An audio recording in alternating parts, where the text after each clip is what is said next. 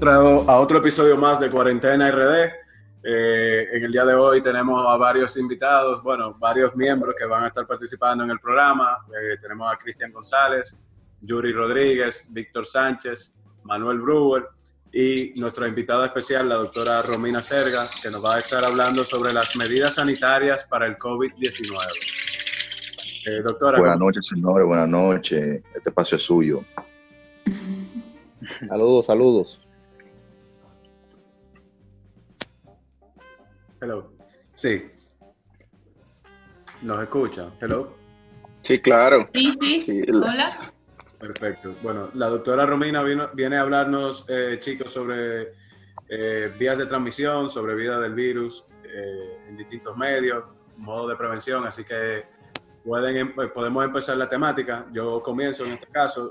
doctora, ¿cuáles son...? Una pregunta, César, antes de... ¿Se le pueden hacer preguntas picantes?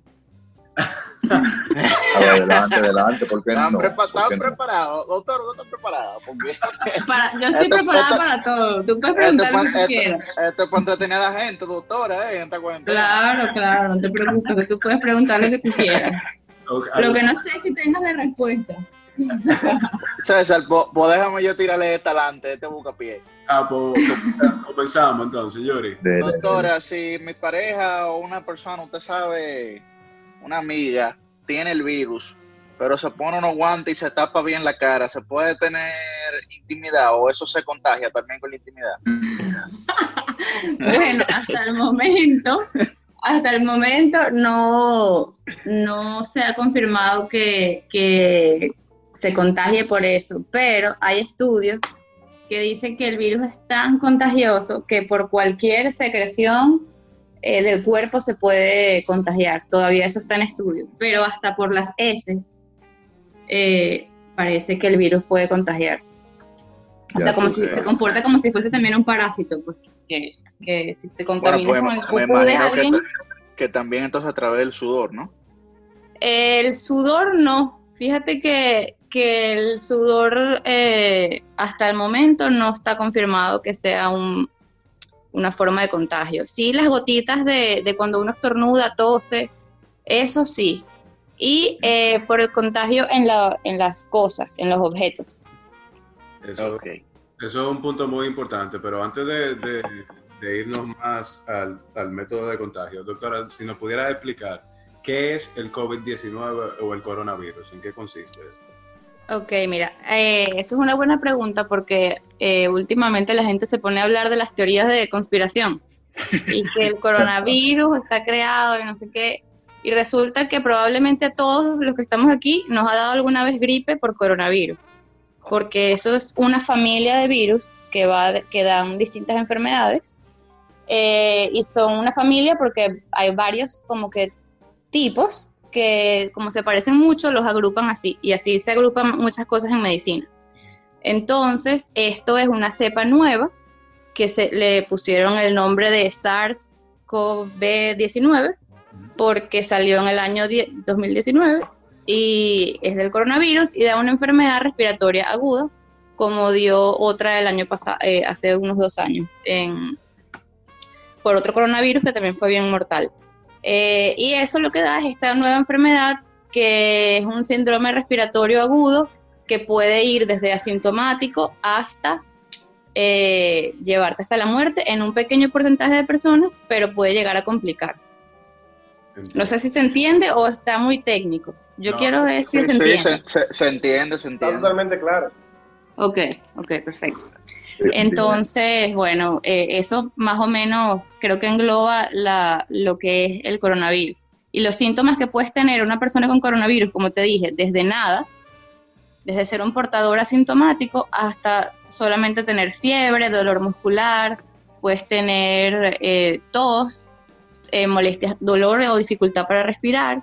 Y mucha gente estaba diciendo que si tienes moco no tienes coronavirus, pero eso no es verdad porque... sí, mucha gente decía que nunca había estado tan feliz de tener moco. Pero resulta... yo, yo, estoy en esa gente. Entonces... yo escuché esto también, casualmente. No, porque es que aunque no sea el síntoma más frecuente, puede estar presente, porque que tengas coronavirus no te puede, o sea, que tengas coronavirus no significa que no puedas tener al mismo tiempo un síndrome alérgico y que tengas los mocos que no sean propiamente por el coronavirus, eh, sino por otra causa. No, por eso lo digo, porque en mi caso yo sufro mucho de alergias y entonces como estaba muy mocoso últimamente, estaba muy contento, la verdad. Estaba contento. Ya, ya, esa felicidad se fue. Sí, es que hasta a mí misma yo tuve síntomas, yo estuve de viaje y tuve síntomas recientemente y me asusté, obviamente, me hice hasta la prueba en estos días, pero dio negativo para que estén tranquilos. Eh, y ¿Y qué? Ah, bueno, yo tenía mocos y estaba tranquila por eso y después empecé a pensar y dije, pero Dios mío, no. Doctora, pero si eso es una gripe, como usted, bueno, vamos, la podemos tutear. Claro, claro que sí, ya eh, estaba por decirle.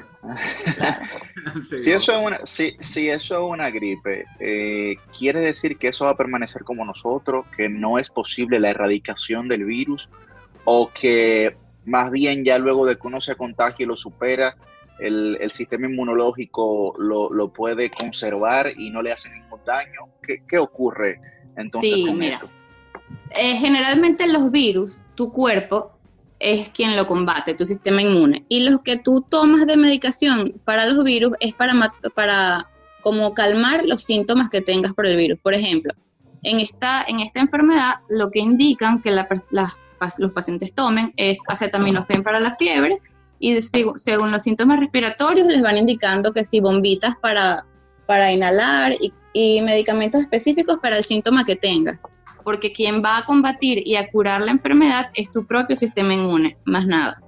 Entonces, lo que queremos buscar es que tengamos un sistema inmune capaz de matar la enfermedad lo más rápido posible. Por eso es que hay personas que los que tienen un buen sistema inmune quizás pueden estar hasta asintomáticos y por eso es que mientras más viejito o con alguna comorbilidad, que puede mm. ser pacientes hipertensos, asmáticos, eh, pues ya el virus les da un poquito más duro. Eh, lo que va a pasar es que tu cuerpo, una vez que haga la respuesta inmune hacia el, hacia el virus, vas a tener anticuerpos y, y más no, te va a volver a dar ese, ese virus, que es lo que se busca con la vacuna, que es lo que están eh, tratando de, de conseguir. Es hacer una vacuna para que las personas que no hayan estado expuestas al virus se pongan y así evitar que les dé. Porque este virus, lamentablemente, se espera que le dé a un 60 hasta un 80% de la población. Eso es prácticamente toda la población. Estamos hablando, de yo tengo una preguntita, Estamos hablando que con ese porcentaje que, que usted dice, básicamente estarían colapsando los... El sistema de salud, claro, lo que se busca es que la enfermedad de, o sea, dé, e, es inevitable que se enferme tanta gente porque es un virus muy contagioso a pesar de que no es muy mortal. Pero cuando tú estás hablando de una población, o sea, de una cantidad de personas tan grande, pues la tasa de mortalidad, aunque sea pequeña, es mucha gente que se va a morir del virus. Y además que se va a enfermar y que va a necesitar ir al médico. Entonces, ningún sistema de salud está preparado para que el 60% de la población se enferme al mismo tiempo. ¿Cuál es el problema? Es que lo, que se quiere es cronificar el tiempo en que cada persona se vaya enfermando, para que cada persona que vaya necesitando atención pues pueda acceder a ella. Manuel, tú tienes una pregunta. bueno, pero, ahora tengo una preguntita sobre la vida del virus en el cuerpo. Eh, ¿Cuánto tiempo dura? Sí, exacto. Eh, los síntomas en la mayoría de los pacientes duran alrededor de 14 días y la, el virus eh, con capacidad de infectar hasta 40. Y entonces, Romina, e, esa, esa cronificación de la que tú hablas, porque por ejemplo en nuestro país solamente se han recuperado tres personas. Sí. Eso, quiere, eso quiere decir que al igual como, como el contagio es exponencial, también la recuperación va a ser exponencial. ¿A qué me refiero? Como se contagian 100, se supone que, supongamos que de esos 100 no muera nadie, pues entonces en, eso, en los próximos 15 días esos 100 van a estar sanos. Poco a poco, ajá. No van a estar los 100 porque tienen una tasa de mortalidad del 2 al 3%. O sea, de cada 100, probablemente 2 o 3. Ok, dos o tres fallezcan, pero entonces esos, esos, Pero los otros van, sí, van a estar sanos eh, en un mes después en un mes. Lo, ideal es que una vez el paciente deje de tener síntomas y hayan pasado unos 15 días del primer síntoma, se comiencen a hacer las pruebas. bueno, Eso se hace en el personal de salud porque el personal de salud debe volver al trabajo y se les hacen pruebas para saber que está negativo. En los pacientes normales, en las personas que no van a ir a, prestar un servicio, pues se le deja cubrir, eh, en aislamiento por el tiempo eh, hasta después de que deje los síntomas, unos 15 días y listo. Pero, y entonces esas personas eh, que dan negativo, pero que se mantienen como portador del virus porque ya su cuerpo lo ha asumido, ¿pueden contagiar a otros a pesar de que el que está contagiando está negativo? No, si ya, si ya dio negativo, ya no va a contagiar más a nadie. Ah, Yo tengo una preguntita, perdón. Eh, estoy seguro que nosotros vimos, o por lo menos la mayoría de nosotros vimos el, discurso, las palabras del presidente de la República Dominicana la noche de ayer y vimos la serie de medidas adicionales que está tomando el gobierno, el gobierno de la República Dominicana. Eh, dentro de lo que tengo entendido, si no me equivoco, la única medida médica, sanitaria, higiénica, vamos a decir, que se tomó o se habló fue lo del aislamiento social. Por favor. Eh, mi pregunta es un, mi, pregunta es un, poquito complicada. Eh, desde el punto de vista médico, ¿qué medidas puede tomar una autoridad local, dígase un municipio, eh, para ayudar con el tema del contagio? Mira, yo hubiese sido, eh, menos mal que no soy ministra de salud o algo así, porque estaría todo el mundo encerrado en su casa desde hace bastante tiempo. yo hubiese sido como el presidente de El Salvador, que cerró el país y dijo aquí no entra nadie, no sale nadie hasta que esto pase, porque de verdad que la única forma, la única forma es esa, porque el, virus es extremadamente contagioso. Eh, y entonces es, aunque tú, tú tengas la, mayor, eh, el mayor cuidado, las mejores medidas sanitarias y todo, tú no sabes lo que te vas a encontrar en la calle. Entonces, la medida de dejar, eh, yo, por lo menos creo que una medida sanitaria era hacer el, el, toque de queda eh, continuo, o por lo menos el fin de semana, toque de queda a las 24 horas y acortar las horas en que la gente pueda salir a hacer las compras, porque la gente es muy responsable. Eh, y si ustedes han salido en los últimos días, pueden haber visto que la cantidad de personas en la calle no, no, tiene sentido. O sea, es demasiada gente, veo gente haciendo ejercicio en la calle normal. Y no es que si tú vas a salir a caminar a la calle, se te puede pegar, pero tú no sabes si alguien con coronavirus escupió en la calle donde tú estás pasando con tu zapato y tú ese zapato lo vas a entrar a tu casa. Tú no sabes si tú te vas a, pasar, a cruzar con alguien que tiene coronavirus y que en ese momento le dio un ataque de tos. O sea, hay, hay muchas cosas que no podemos medir una vez salimos de nuestra casa. Y por eso es que, que la única medida es aislarse. Ahí nace mi segunda pregunta es realmente qué se considera como eh, un negocio esencial para mantenerse abierto a través de, esta crisis. Por lo menos aquí en Estados Unidos eh, se han mantenido, se han agarrado, vamos a decir en pleno dominicano, muchos negocios eh, que realmente no son de, de, urgencia o de, importancia relativo a la calidad de vida. allá, los allá los drinks están abiertos, Víctor, están abiertos los drinks allá porque se consideran de primera necesidad. lugares, incluso el lugar donde labora mi esposa, incluso el lugar donde labora mi esposa, que es una fábrica eh, que hace verjas, que no es de ninguna clase de vamos a decir, de urgencia, ni, ni, de, no es una empresa de, esencial para, mantener la calidad de vida de uno, y mucho menos considerando el, tipo de crisis que estamos atravesando eh, a nivel internacional. Eh, entonces, eh, viendo esa clase de situaciones, yo pregunto, ¿cuáles negocios son realmente de, de, de importancia tal para mantenerlos abiertos a través de todo esto? Mira, solamente lo que tenga que ver con la salud y la alimentación, eh, a mi entender. Bueno, y los servicios, obviamente. Pero hasta cierto punto, porque eh, hasta de eso, de lo de la alimentación, por ejemplo, la gente va al súper casi todos los días para tener una excusa para salir. Entonces, también es la conciencia de la gente que creo que a veces con la desesperación de estar tanto tiempo encerrado en casa se les nubla. Yo, yo vi, por ejemplo. Pero entiendo que por lo menos el negocio donde trabaja tu esposa no es para nada algo de primera necesidad. Así lo entiendo yo también, por eso pregunto. Muchas gracias por responder. Si por lo menos por aquí que hay que poner verja, pues, imagínate tú allá, gran verja. Aquí en RD, aquí en RD sería de primera necesidad. Bueno, la verdad es que sí, pues están robando bastante ahorita. bueno, casualmente eso es otra cosa. Aquí en Estados Unidos, y tengo entendido que en muchos lugares, en República Dominicana igual, en España también, mis amigos en Francia y demás, eh, me están diciendo que los supermercados, perdón, no tienen papel de baño. Mi pregunta es, ¿qué tiene el coronavirus que ver con el, la compra masiva de papel de baño? Mira, yo estaba, yo estaba preguntándome lo mismo y después leí por ahí que tiene un componente psicológico eh, de que ese es un producto de primera necesidad y la gente no quiere quedarse sin tenerlo. Hmm. Y bueno, también el coronavirus da en algunos casos diarrea, o sea que si quieres buscarle un poquito más la cosa, puedes pensarlo por ah, ahí. Ya entiendo los últimos cuantos días. Cristian. Eh, doctora, yo tengo una pregunta, y es que con respecto a la estadística que nosotros tenemos actualmente, donde la media de, eh, o sea, de contagio de nosotros está por encima de la media de Italia. ¿Usted cree y considera que actualmente el sistema de salud de la República Dominicana va a dar abasto para tantos contagios y para los posibles pacientes que lleguen a, los hospitales e incluso clínicas privadas.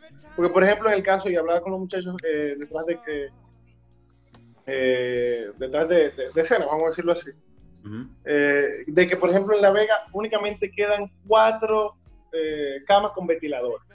Para La Vega Entonces, eso podría provocar una gran cantidad de muertes por el simple hecho de no tener los equipos, ni siquiera la, la estructura necesaria para poder dar abasto con la situación conforme a, la, estadística que tenemos y la tendencia que tiene la misma estadística.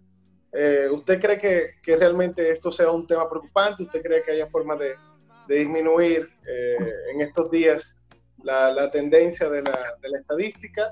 ¿Y cuáles medidas pudieran ser eh, necesarias tomar por parte del gobierno dominicano que todavía no se hayan tomado?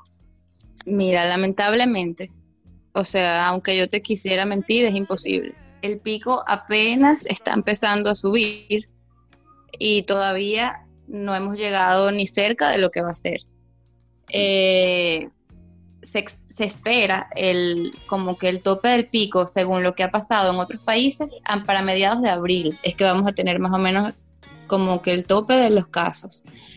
Eh, de hecho, para fin de este mes van a ser alrededor de dos, o sea, según la proyección que se va viendo con mucha suerte eh, y con las personas acatando las medidas y, saliendo poco y teniendo medidas de higiene y todo eso, van a ser alrededor de 2.000 a 2.600 casos con suerte. Eh, de esos casos, bueno, sácale un porcentaje de que el 10% o un poquito menos necesite eh, ir a urgencias y de ese porcentaje un poquito, ponte que 100 necesiten respirador. Yo no te tengo que decir mucho más, ¿verdad? Sí, no, totalmente. Pero y, eso es, y eso es al 31 de, de marzo. Nos multiplica eso por dos diario hasta abril. Doctora, pero usted me dice, por ejemplo, que con suerte y sin suerte. Bueno, sin suerte, sin suerte es alrededor de 10 mil. Que tú sabes que, los números oficiales son muy lindos. Sí, porque en comparación con la tendencia a nivel mundial, los números de aquí están demasiado lindos. Y con todo eso, el crecimiento es exponencial y es mucho más alto que en países como Italia, en, en el momento de la enfermedad en que estamos. Entonces, eso a mí por lo menos me preocupa muchísimo. Lo que pasa es que también hay, Por eso que pienso que las medidas del presidente ayer, si él quería eh, eh, enlentecer lo que está pasando, era ser totalmente drástico y o sea, cerrar todo. Una, eso me, me, trae una duda y viene siendo la siguiente. Luego de, de hablar de, de, la posible expansión del contagio, cómo ustedes, los médicos, que vienen siendo los héroes en esta, o, los principales héroes dentro de esta, de esta historia que se ha ido prolongando eh, durante meses, eh, están tomando medidas de precaución que, o sea, cómo les afecta esto, no solamente al llegar a, a sus hogares, sino también psicológico. Me imagino que tiene que haber un factor. Eh, Una presión horrible, sí. Mira, eh, es fuerte, es difícil porque uno, o sea, obviamente tú, yo quiero, yo cuando les dije que estaba, yo llegué de viaje con los síntomas y no podía ir a trabajar y pasé 10 días sin poder volver a la clínica mientras me hacía los exámenes, tenía síntomas, me mejoraba, bla, bla, bla. Y yo estaba que necesitaba ir porque me sentía una inútil en mi casa, porque uno tiene la vocación de servir a la gente que te necesita.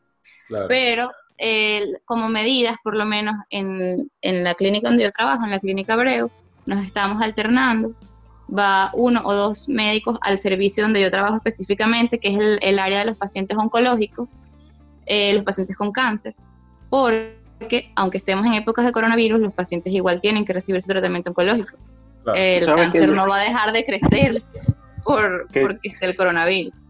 Que yo vi, Romina, que, que precisamente la clínica de Bleu se ha, eh, no sé si aislado, por así decirlo, pero que solamente eh, que no va a estar atendiendo casos de coronavirus para poder atender otro tipo de casos de esencial necesidad, como son los pacientes con cáncer, como son las mujeres que van a dar a luz, etc. A dar a luz, sí, o sea, no es que no, pero eh, se hace como un organigrama de que mientras se van necesitando, se van habilitando espacios en clínicas y como que la clínica Abreu va a estar entre las últimas.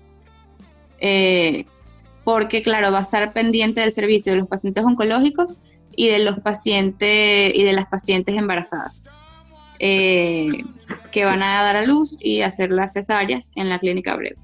Entonces, sí, sí, no, nada, entonces lo que estamos haciendo es eso, cada, las medidas de seguridad son eh, muchísimas, las personas que están en contacto con los pacientes, que son los técnicos que dan el tratamiento, tienen unos trajes que parecen de astronauta, con lentes de seguridad, están todos cubiertos completamente eh, y, no, y el doble guante y tapaboca y todo. Y nosotros los médicos, pues, eh, más que todo hacemos consulta con los pacientes eh, que tengan síntomas o lo necesiten realmente.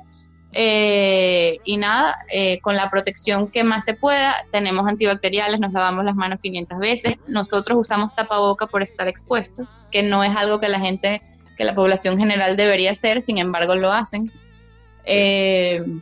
guantes, etcétera. Esto, esto me abre, me abre una duda luego de, escucharla y viene siendo también con el tema de la capacidad de, hospitales y clínicas de poder contener una X cantidad de personas. Yuri, esta pregunta no sé si me la podría, me la podría responder, pero ¿por qué no estamos utilizando nuestra capacidad hotelera hasta cierto punto habilitarla como, como centro médico. Se pudiese en este caso eh, habilitar una X cantidad de, habitaciones de los hoteles para poder eh, eh, darle primero auxilio. Vimos ayer, vimos ayer que el presidente dijo que van a estar rentando dos hospitales.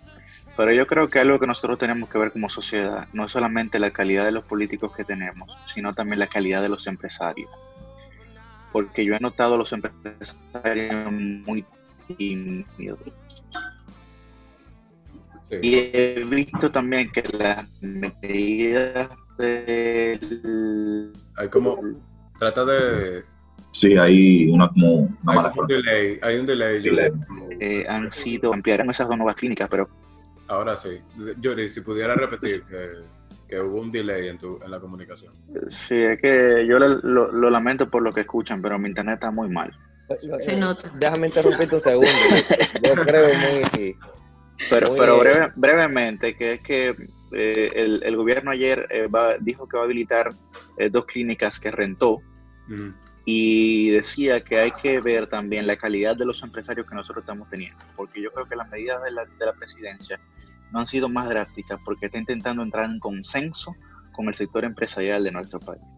Nosotros hemos visto como el sector empresarial eh, va a ser bien afectado, sin embargo no hemos visto ningún tipo de declaración eh, efectiva o dura de parte del CONEM, de azonadores, de los empresarios de Herrera. No hemos visto ninguna declaración. Y muchas de las medidas, muchas de las medidas que se han ido tomando, eh, como habíamos discutido en la semana, en, el periodo anterior, en medidas económicas que beneficiaban a las empresas. ¿Qué le digo? Sí, habíamos tomado. ¿Qué medidas se deben de tomar para ser reales? Bueno, pero el punto, el punto es que después de todas estas medidas económicas que benefician a las empresas y está beneficiando también al sector privado, eh, para que los negocios no lleguen, no lleguen a una quiebra, a una catástrofe. Deberían, deberían dar una manito. Deberían de dar una manito en ese sentido, que eso yo lo entiendo, lo entiendo igual que tú, porque hemos visto una respuesta un poco, vamos a decir, lenta, por no decir que, que, obviamente no entendemos que el sector privado está siendo, vamos a decir así, eh, atacado. Eh, o sea, viene siendo el sector más vulnerable en este sentido. Debido a que, hay empresarios, a que hay empresarios que, ni en 50 vidas van a gastar todo lo que tienen, o sea, que olvídate de eso. Sí, no, claro, claro. pero igual yo, yo un aspecto de operatividad. Víctor. Denme perdón, un, permisito, eh, entrando aquí en, materia caliente. Mi humilde opinión, eh, la frase que yo me este, este espacio para eso, mi hermano. Posiblemente, eh, la, la, frase que yo más odio en el, en el idioma español. Pero tenemos que darnos cuenta que todo en contexto.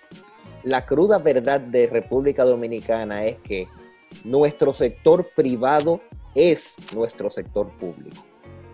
Ahí es que nosotros tenemos que concentrarnos eh, antes de, perdón Yuri, eh, poder hacer ciertos, ciertas clases de, evaluaciones o, análisis. ¿Cómo, así? ¿Cómo así? Explica eso. Bueno. estoy totalmente de acuerdo contigo. ¿eh? Hay muchos, sin nombre, evitando una demanda, hay muchos de nuestros empresarios privados que están ligados directamente a la política. La respuesta, que la mayoría, ¿eh? sí, de acuerdo contigo. La respuesta que espera se dé del, del, uh, sector privado para lidiar con esto es la respuesta que está dando el sector público. Lamentablemente hay una interconexión y hay una interdependencia en República Dominicana de sectores que no se puede obviar en nuestro día más cinco. Sí, pero es que eso ocurre en todos los países y, bueno, hay, hay otros países que ocurre inclusive diría yo que en mayor medida. Yo creo que hay una, porque decir que, por ejemplo, decir que Pedro Brache el sector público no me cuadra, decir que Vicini, Juan Vicini el sector público no me cuadra, decir que el Grupo Ramos el sector público no me cuadra. No, pero quizá, quizá lo que hace referencia a nuestro amigo Víctor en este sentido es que vienen teniendo una relación muy estrecha entre el Estado y el sector privado. Ah. Eso es algo que se da y se debe de dar en, cualquier sector económico. Pero ya casi nos vamos, ya, casi nos estamos, nos estamos yendo, yendo una pausa. Eh, cuando volvamos en breve, vamos a seguir hablando sobre las eh, medidas sanitarias que tenemos que tomar eh, con el tema del coronavirus. gracias nuevamente a la doctora Romina Serga por participar con nosotros en este podcast. Y nada, chicos, vamos a lavarnos la mano para la próxima, semana. la cara bien.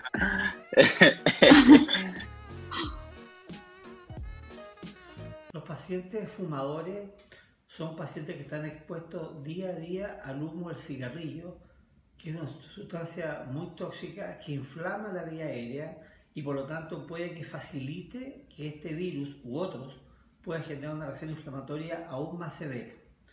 Por eso que es aconsejable que los pacientes fumadores en este periodo fumen mucho menos, ojalá no lo hagan, para que si llegan a enfermar de este virus u otros, hagan procesos inflamatorios no tan extensos, no tan severos y puedan soportar bien la infección.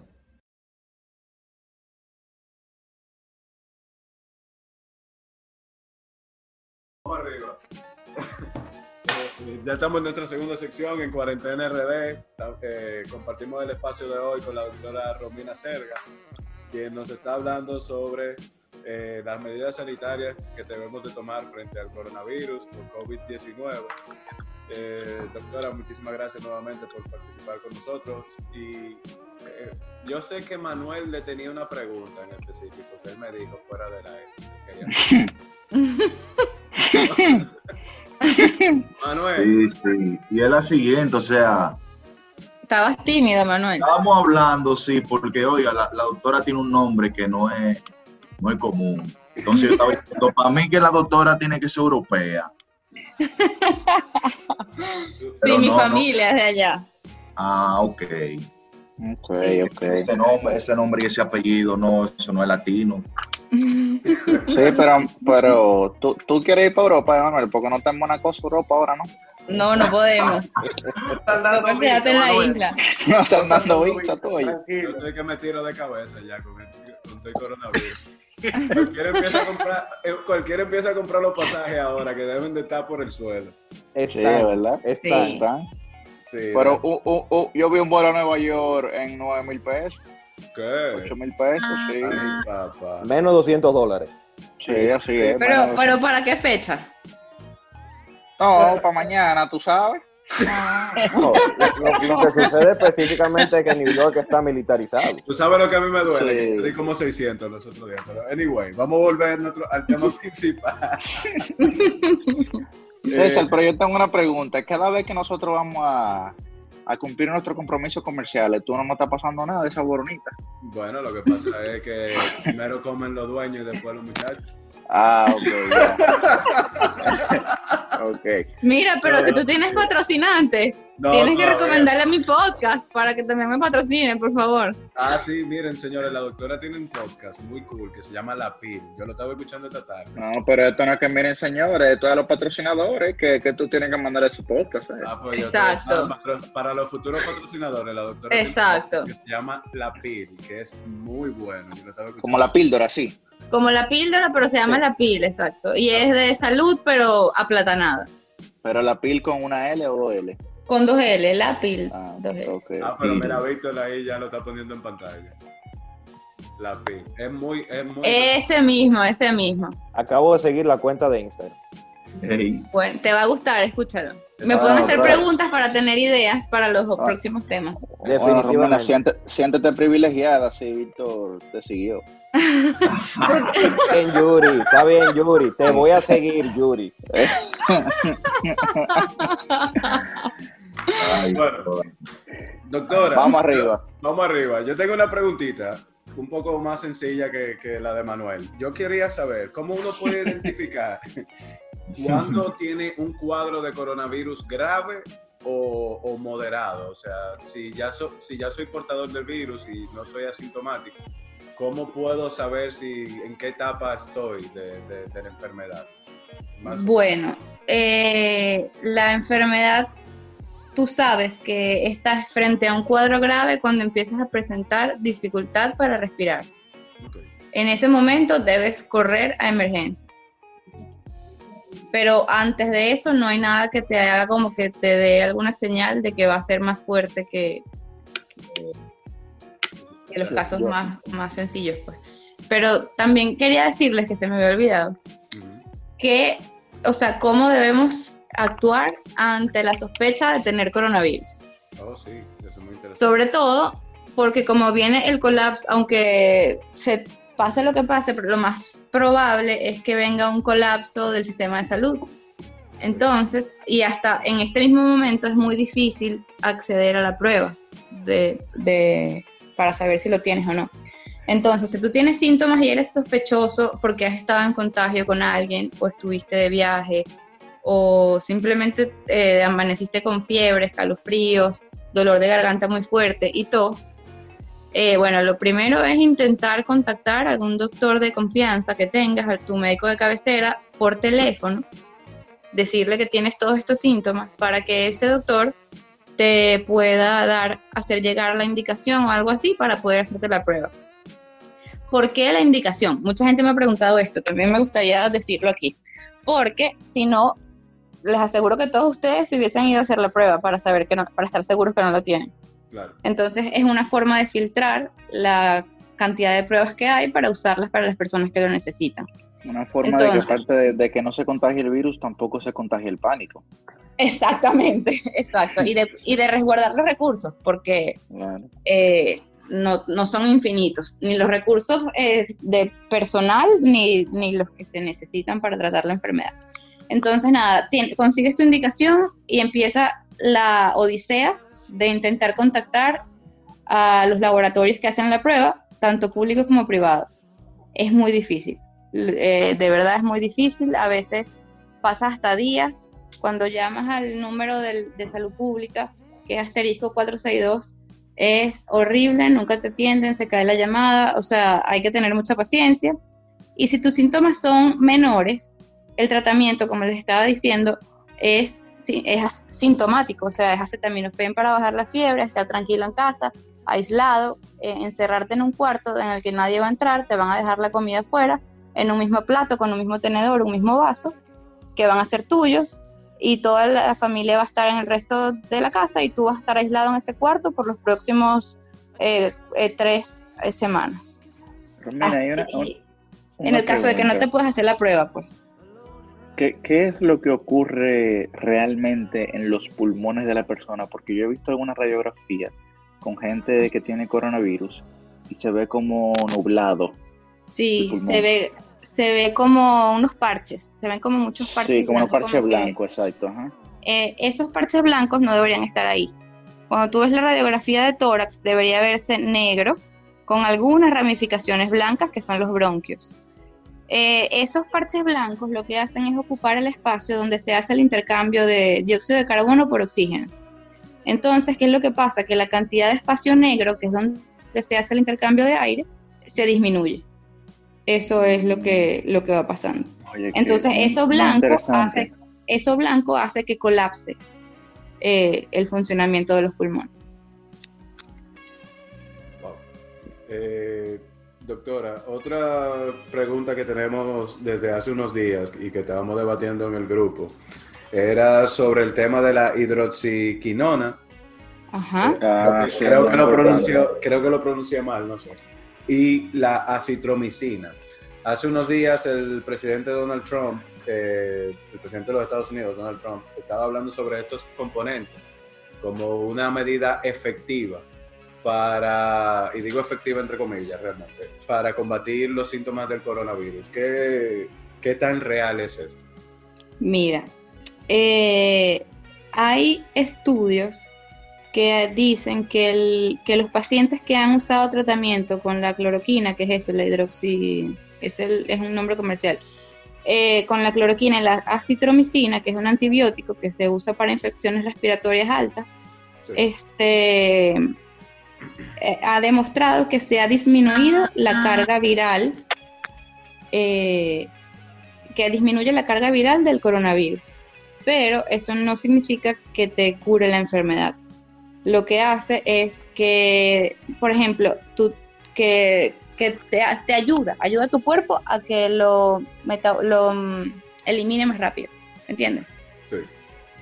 Eh, pues, entonces... Pues, pues, entonces sí se puede utilizar, porque yo vi, después vi una, una noticia de que en Phoenix, por ejemplo, habrían muerto unos señores que tenían coronavirus, utilizaron esos medicamentos que dijo Trump y murieron. Ese es el problema, que esos medicamentos específicamente son muy delicados son medicamentos que se usan en pacientes eh, con enfermedades generalmente autoinmunes y que tienen muchos eh, eh, side effects que tienes que cuidar y que por eso es que lo tiene que lo tiene que indicar un médico y generalmente cuando el paciente necesita usar la cloroquina con la citromicina ya es en un estado donde el paciente tiene que estar hospitalizado porque hay que vigilar ciertas mm. cosas.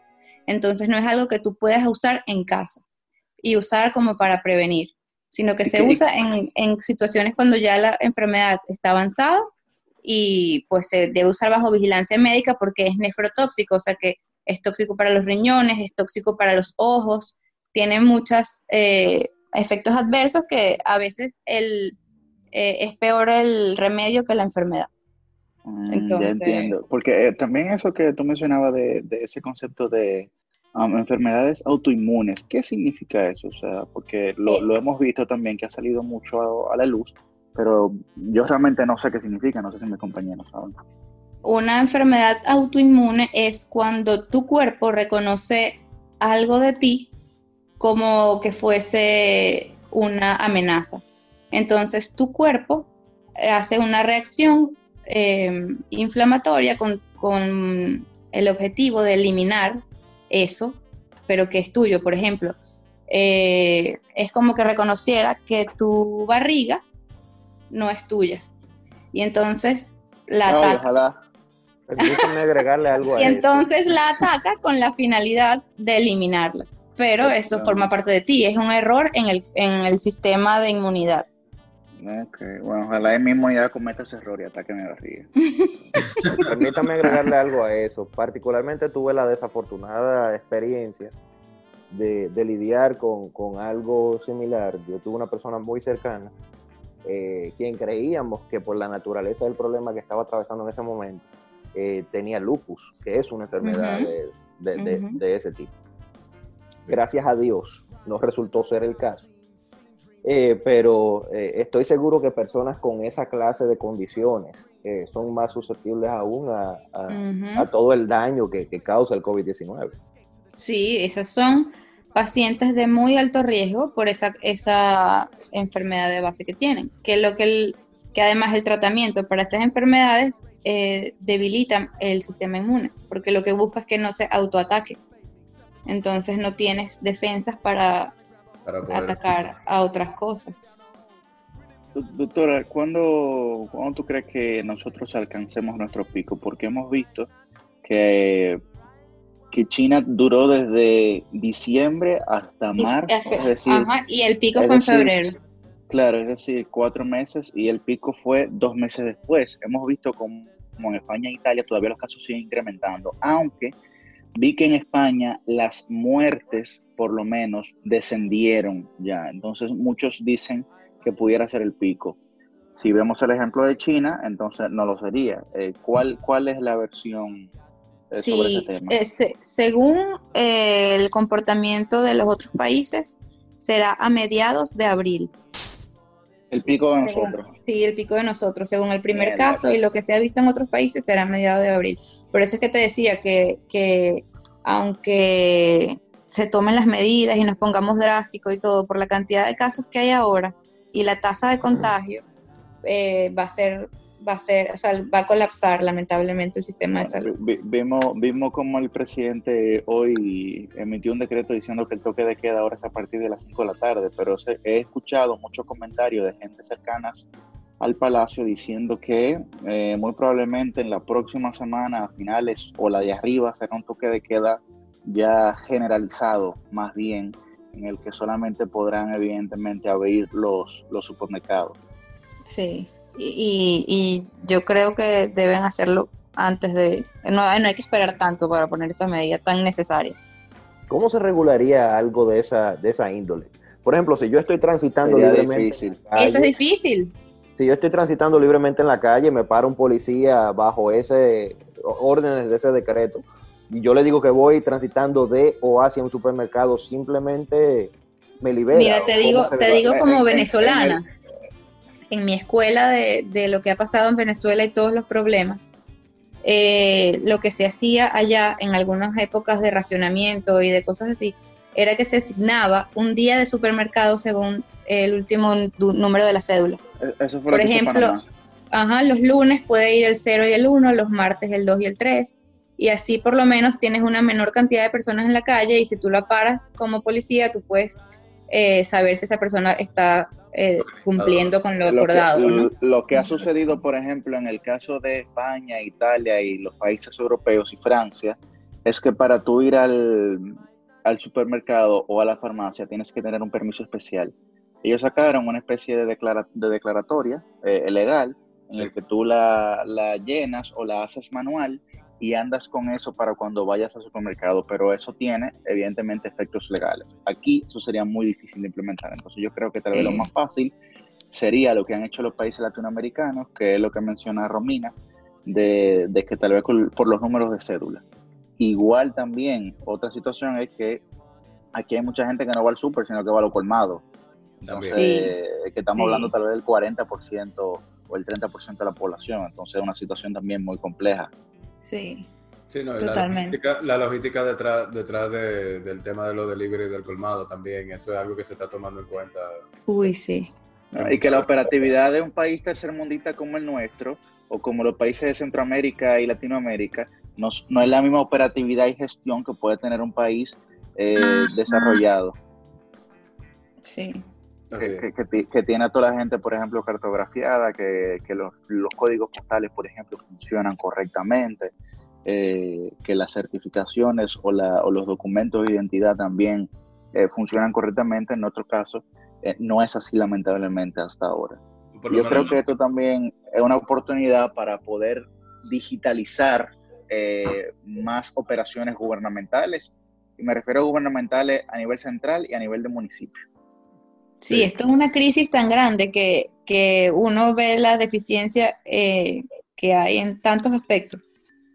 Sí, y yo, yo, creo que los, los gobiernos locales que son presididos por los alcaldes, a partir de ahora también la gente le va a exigir mucho más el tema organizativo. Esto realmente, realmente es una oportunidad de crecimiento. Sí, obviamente hay una, es una situación catastrófica, pero lo bueno es que de aquí podemos sacar Exactamente. Positivos. Sí, y estoy segura que nadie, nadie va a hacerlo el mismo que cuando empezó esto. Exactamente eso iba a decir yo, de cada vez se saca una oportunidad grandísima. Incluso estaba hablando con César eh, bien temprano en el día de hoy, rumbo a mi sitio de, trabajo, y me hizo ese, ese, comentario de que ciertamente nosotros tenemos ahora, eh, como sociedad global, el, el, el tema de la, el, trecho de la revolución digital. O sea, verdaderamente ahora tenemos que hacer el salto completamente en lo que se refiere no solamente a lo político, lo social, lo económico. es. es una lección de humildad, totalmente, porque uno se sentía invencible y que con mi dinero yo resuelvo y para nada, en este momento tú no puedes tener todo el dinero del mundo y si hay un respirador y hay siete personas, es el que tenga más oportunidad de sobrevivir, no el que tenga más dinero o el que sea lo que sea. Así es, y nosotros también lo conversábamos sobre el tema de los patrones conductuales, de cómo van a variar, porque inclusive en los temas de consumo también, la, gente no está en su casa con una camisa Carolina Herrera, ¿verdad? Está en su casa con un t-shirt cómodo. Sí, totalmente. Entonces, se va, se va a dar cuenta tal vez un poco de lo que no era necesario en términos de... Yo creo que la industria de la moda va a sufrir mucho con, con este tema, y si no quiere sufrir va a tener que bajar sus precios o por lo menos hacer ropa que se vea mucho más sencilla. No sé qué ustedes piensan, aunque es un tema un poco extraño, ¿verdad? Pero tal vez bueno, no, no, no, es válido, es válido. Deberíamos, de acuerdo. deberíamos invitar a Kanye West para... a ver cuáles van a ser los nuevos Yeezy. Pero sí, realmente, realmente cambia el estándar de, de, lo que nosotros percibíamos que, que era, vamos a decir, lo normal. El, el, social. de todo, lo que, tú asumes como que tú tienes, porque llega un punto en que si te enfermas con esto, tú no tienes ni siquiera nadie al lado, porque no puedes. O sea, estás completamente solo, no, no tienes nada. Entonces, con, todo lo que yo estoy en desacuerdo con el presidente de la República Dominicana, respetuosamente, él lo dijo de la mejor manera que lo he escuchado durante su discurso de ayer. Él dijo textualmente y literalmente que la economía fue frenada en seco. Y no solamente la dominicana, la economía mundial, mundial. todo sector, cada escenario, en, toda nación fue frenada porque todas salieron, las industrias han sufrido. Hoy salieron unas declaraciones de, la Organización Mundial del Comercio diciendo que después de esto, después de que esto pase, vendrá una recesión mucho más grande que la del 2008. Increíble. Y eso, y eso es bien preocupante, ¿no? Porque eh, nosotros, por lo menos, recuerdo que en el 2009 salimos más o menos bien porque fuimos de los pocos países que crecimos, aunque crecimos 0,9%. Y que estábamos, estábamos preparados también sobre, sobre el tema bancario en ese momento por el fraude. Claro. y otra cosa que nos favorecía es solamente eh, eh, también el tema, nosotros nos damos cuenta como el tema de la macroeconomía, que es un concepto tan abstracto para la gente, y que la gente dice, no, eh, los presidentes que se ocupan de eso no saben de nada. Bueno, ahí vimos la, por lo menos en 2008 y 2009 con Leonel, vimos la importancia de la macroeconomía y yo creo que también eh, a partir del 2021 la veremos nosotros eh, en nuestro país con la recesión que pueda venir. Bueno, nosotros tenemos una grandísima ventaja, o teníamos en ese momento relativo al, a la crisis de momento, que es el hecho de que eh, la, mayor, eh, lo que mayor genera el, impacto económico en República Dominicana es el sector turismo, que en ese momento eh, nosotros estábamos invirtiendo muchísimo como país, teníamos muchísimas ventanas abiertas, teníamos relaciones, excelentes a, lo que a lo, a lo, diplomático se refiere. Ahora, esto es un problema. y, también que bajó el, el, el petróleo, ¿no? Bajó el, barril. Claro. Entonces, en, en, este caso vimos como históricamente el, el viernes pasado bajaron 22 pesos los combustibles aquí. No, y aquí también. Señores, yo, eché, yo eché combustible en mi vehículo hablando con César hoy, camino al trabajo. Duré como una hora hablando con César hoy, camino al trabajo. y eché a 2 dólares con 19 centavos. Con mentira, con 13 centavos. Repite ese precio, repite, ese precio, eso parece una burla, por favor. 2 dólares con 13 centavos. Llené mi vehículo con 21 dólares. Ya tú qué buena vida. Qué rico. ciento y pico de pesos el galón, ciento y pico de pesos. Sí, señor. Bueno, por aquí, aquí está ciento y pico también, 188. Estamos cerca, pero no, no igual hoy. Bueno, mejor. Cuando yo me, cuando, yo me mudé de República Dominicana a Estados Unidos, eso es algo que yo le, le, le echo flores a, quien se las tengo que echar. Eh, dejé el combustible a 217 pesos. Señor, ¿Y eso cuándo fue? En septiembre del 2018. Bueno. Wow. Y él, tiene medido. Y el GLP no subió el gas. ¿Eh? Y el gas no subió. Sinceramente, el gas subió, decir. El, gas, el, gas, subió tres pesos. El bueno, doctora, queríamos, ya casi estamos, estamos terminando con, con, el espacio. Queríamos agradecerle el tiempo que nos dedicó en el día de hoy para, para darnos esos consejos y grabar con nosotros este podcast. Eh, de Cuarentena RD. Eh, vamos también eh, a darle una manita y a decirle a nuestros radioescuchas que escuchen a La Pil, el, podcast de La Pil, que tiene la doctora Romina Serra, que es muy bueno e informativo. Ella ha estado conversando con médicos, según el último programa que vi, que, pude escuchar, con médicos de, de España y viendo la situación de cómo se está manejando el coronavirus en otro país eso sería una buena experiencia para los demás y que, puedan acceder a ese podcast. Doctora, nosotros tenemos siempre un mini mensaje que mandan nuestros invitados a, a los radioescuchas para cerrar. No sé si, si usted tiene algunas palabras para las personas que nos están escuchando en el día de hoy. Claro que sí. Tengo un consejo. para todos. Primero, gracias. Gracias por invitarme. Les digo que estoy a la orden porque en estos tiempos de cuarentena hay mucho tiempo libre. Y si quieren hablar otro día o quedó algo pendiente, pues nada más me avisan y grabamos otra vez. Eh, escuchen mi podcast si les gusta.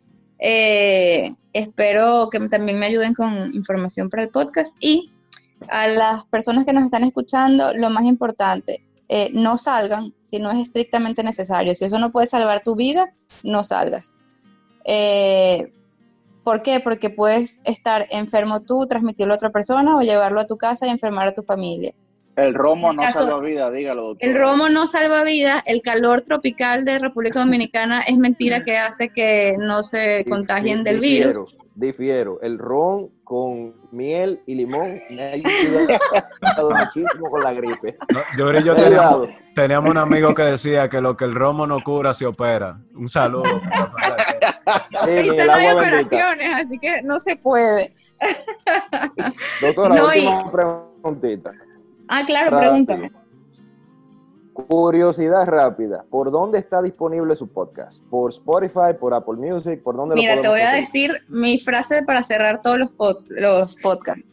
Eh, la PIL Podcast está disponible en todos los lugares donde se escuchan podcasts. Apple Podcast, Google Podcast, Spotify y etcétera. Perfecto, daremos seguimiento. Sí. Eh, y nada, en verdad lo, importante es el distanciamiento social, eh, quedes en su casa con las personas que vives, no aceptes visitas, no visites a nadie y todo lo que entra a la casa se desinfecta, eh, bien sea la persona que entra a la casa o objetos que traigan a la casa y al estar fuera de casa estar a dos brazos de distancia de los demás. No hace falta más nada, lavarse las manos y listo. Lávense la mano, ya ustedes saben. Gracias, muchísimas gracias a la doctora Romina por acompañarnos. Eh, al igual que, que, la doctora, nosotros tenemos este podcast en todas las plataformas digitales para que lo puedan escuchar. Y eh, muchísimas gracias por habernos, haber, haber, estado con nosotros en Cuarentena RD. Chicos, RD muchísimas gracias por ayudarnos en el día de hoy. Así que ya ustedes saben, lávense gracias, la mano. Gracias, Romina. Gracias a ustedes. Burn, burn, burn.